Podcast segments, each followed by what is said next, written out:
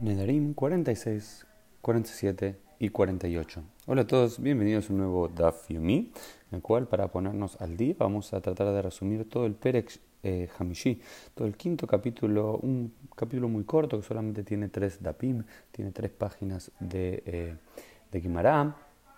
desde el final, la última línea de la página 45b, hasta el final de la página 48b, este es el corto capítulo eh, de Nedarim llamado Ashutafim los compañeros. Y tiene que ver todo con cuestiones donde las promesas de alguien no tener beneficio del otro o que otro no tenga beneficio de uno es cuando hay algo compartido. ¿Qué pasa cuando es compartido? Entonces, por ejemplo, este es el, primer escenario que plantea la primera Mishnah. Mize Asurim ¿Qué pasa? Ya habíamos planteado en el Perec anterior qué pasa cuando alguien dice tal persona no podrá tener beneficio mío, yo no podré tener beneficio de tal persona, qué cosas uno si puede entrar a la casa de otra persona, no puede entrar a la casa de otra persona, si le puede dar comida o no le puede dar comida, si le puede prestar algo no le puede prestar algo. Olvidémonos de eso por un instante y ahora veamos qué pasa si hay, no sé, vamos a decir, dos vecinos que comparten un patio exterior y que ambos dicen yo no voy a tener ningún beneficio mío, tuyo y el otro dice yo no voy a tener ningún beneficio tuyo, pero ambos comparten el patio.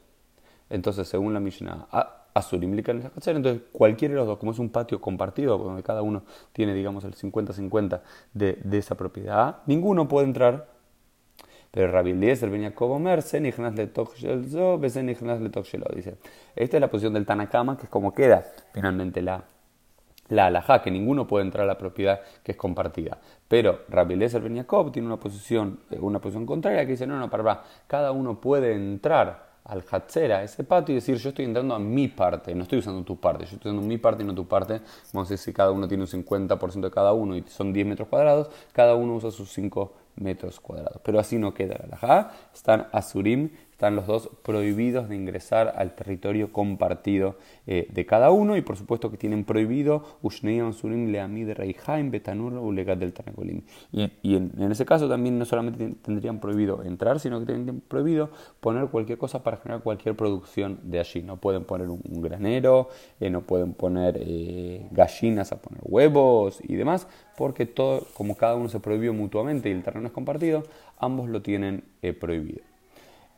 hay una solución que vuelve a insistir Rabbi Lezer Ben Jacob cuando dice eh, Letoch sheli ani nichnas beni nichnas letoch shelcha bekofim metanoder limkor et helko dice eh, hay otro caso ¿sí? que es el siguiente dice cuando uno de los dos ¿sí? vamos a decir dos yutafim dos vecinos dos compañeros comparten un mismo jardín eh, pero uno solo de los dos le prometió no tener ningún beneficio, que, que, nada de lo suyo puede beneficiar al otro, ¿qué pasa? Se le obliga a la parte que hizo tal voto a venderle el 50% al que no hizo el voto para que el otro pueda tener usufructo absoluto de aquel lugar eh, compartido, ¿cierto? Eh,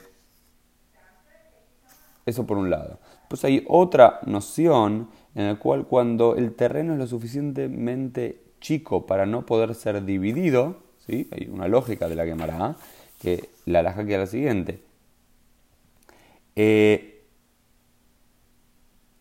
si el terreno es lo suficientemente chico como para no ser dividido en dos parcelas de 4 mod por 4 mod, de 4 codos por 4 codos, que es la unidad básica de, territorio habitable, más o menos que, que, piensan los rabinos en la quemará, digamos que no existe un, terreno menor a 4 codos por 4 codos, nadie puede own, nadie puede eh, ser propietario de eso, por lo cual si el, si el terreno es menor a, si el courtyard, el hatcher compartido es menor a 4 codos por 4 codos, los dos podrían llegar a entrar porque es indivisible.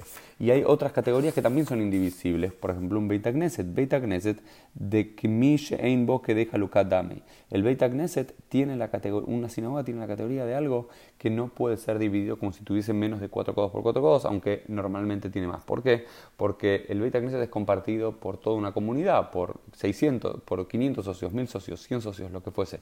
Y si uno le dice al otro, yo no, tú no puedes tener eh, beneficio de lo mío y el otro dice, vos no puedes tener beneficio de mío, supuestamente estas dos personas no podrían entrar al Beit Knesset porque cada uno tiene un porcentaje, llamémoslo, de la sinagoga. Pero la sinagoga, como vamos a ver, es un bien común que le corresponde a todos, ninguno puede prohibirse mutuamente ingresar a la sinagoga, por, lo cual la forma rabínica de permitir eso es considerando que la sinagoga tiene menos de 4 codos por 4 codos a nivel teorético, por supuesto, a nivel de mase tiene mucho más que eso.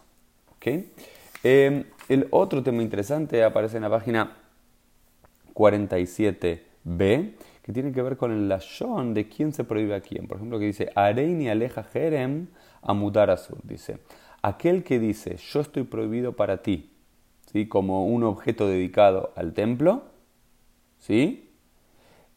el que hizo la promesa, el que hizo la promesa es el que tiene prohibido tener, que tener ningún usufructo de la otra persona. Pero en cambio si dice, harei ata alaiger, en vos para mí como algo eh, ofrendado al templo, anoder azur, aquel sobre el que le hizo la promesa eh, tiene eh, prohibición, ¿no es cierto? Eh, y dice, Areini, aleja, beatala, y tú estás prohibido para mí, yo estoy prohibido para ti, los dos estamos como, como un objeto consagrado para el templo, los dos están prohibidos ¿sí? de tener beneficio el uno del otro. Sin embargo, sigue diciendo la Gemara y viene la parte más interesante, mutarim olei babel. Pero ambos tienen, puede tener beneficio de los, de los objetos de los Olei Babel, de aquellos, Olei Babel significa eh, literalmente aquellos que peregrinan, los que peregrinan desde Babilonia.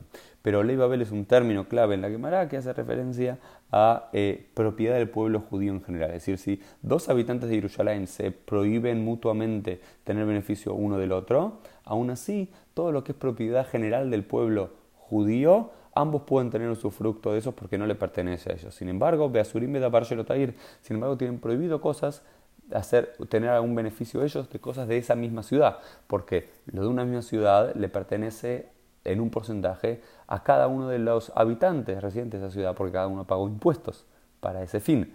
Por lo cual, cuando uno hace una promesa, se hace una promesa mutua, vos no vas a tener ningún beneficio mío y yo no voy a tener ningún beneficio tuyo, ese tipo de promesa también taluna no solamente la propiedad privada de cada uno, sino también tener un usufructo de algo de esa propia ciudad, porque de alguna forma ambos son dueños de un porcentaje de aquella ciudad. Sin embargo, ninguno es dueño de los objetos de Olei Babel que pertenecen a todo el pueblo judío.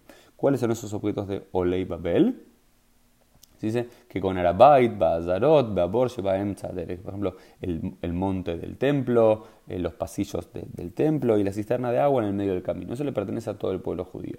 Sin embargo, hay cosas que le pertenecen a los residentes de Jerusalén. Por ejemplo, eh, las plazas, las sinagogas, el arca, los rollos de la Torah y demás. De alguna forma se pagan con dinero y se sostienen con dinero, no de todo el pueblo judío, sino de los habitantes que habitan en Jerusalén, por si igual dos jerosolimitanos se prohibieron mutuamente tener beneficio el uno del otro, entonces eh, no pueden utilizar nada de la propia ciudad, pero sí de lo que le pertenece al pueblo judío en general.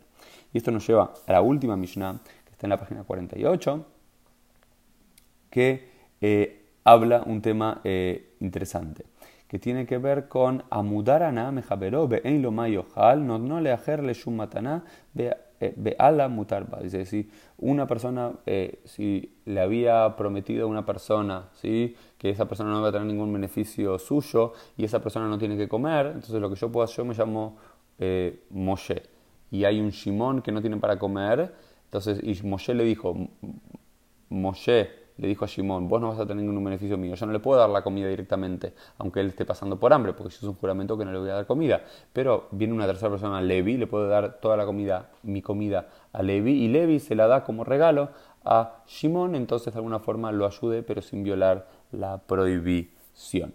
Pero esto lleva a la Gemara a traernos un mase, un mase muy interesante, una historia muy interesante. Sucedió cierta vez en la ciudad de Beit Horon, Shaya Aviv Noder Eimenu Anaha, et Beno.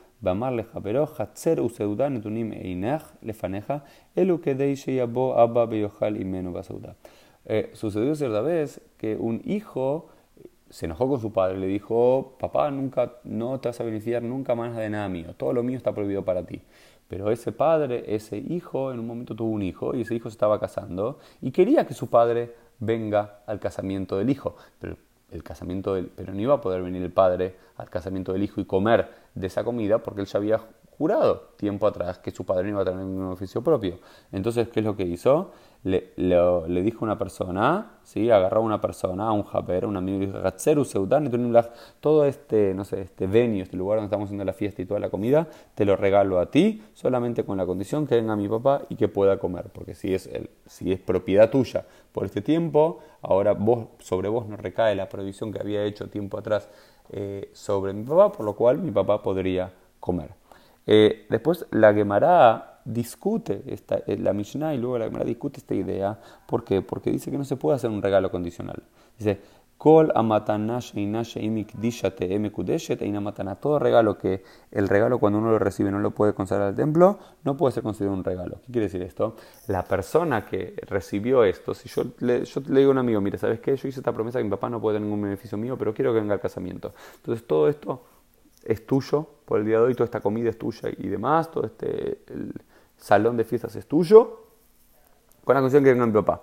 Si si el que lo recibe, si ese amigo que lo recibe, no tiene la potestad de querer eh, consagrarlo al templo, darlo en tzedaká, todo eso y demás, ese regalo no es válido, porque realmente para hacer este, vamos a decir, este truco alágico para engañar al sistema y que el padre pueda venir, el regalo tiene que ser auténtico y la persona que lo recibe tiene derecho a hacer cualquier cosa. Puede utilizarlo para ese beneficio del padre, que el padre pueda venir, o puede realmente regalarlo porque realmente le corresponde como su propia propiedad. Entonces es la única, el, el caveat, sí, lo podés regalar y que otra persona lo haga, pero esa persona que lo está regalando podría hacer lo que quiera con eso. Se lo podría comer todo él, podría él, hacer su propia fiesta. Para ahí podría no invitarte a vos porque... Eh, es realmente su propiedad. Así que es el peligro que uno corre para tratar de evitar o encontrar una forma de eh, salirse de esta prohibición que uno se autoimpuso en un momento. Esto fue un poquito el DAF y Yomi del día, o en realidad tres DAPIM del día. Adran Alaja Yutafim, así terminamos el quinto capítulo del Tratado de Nedarim. Vemos Dios mediante en el día de mañana.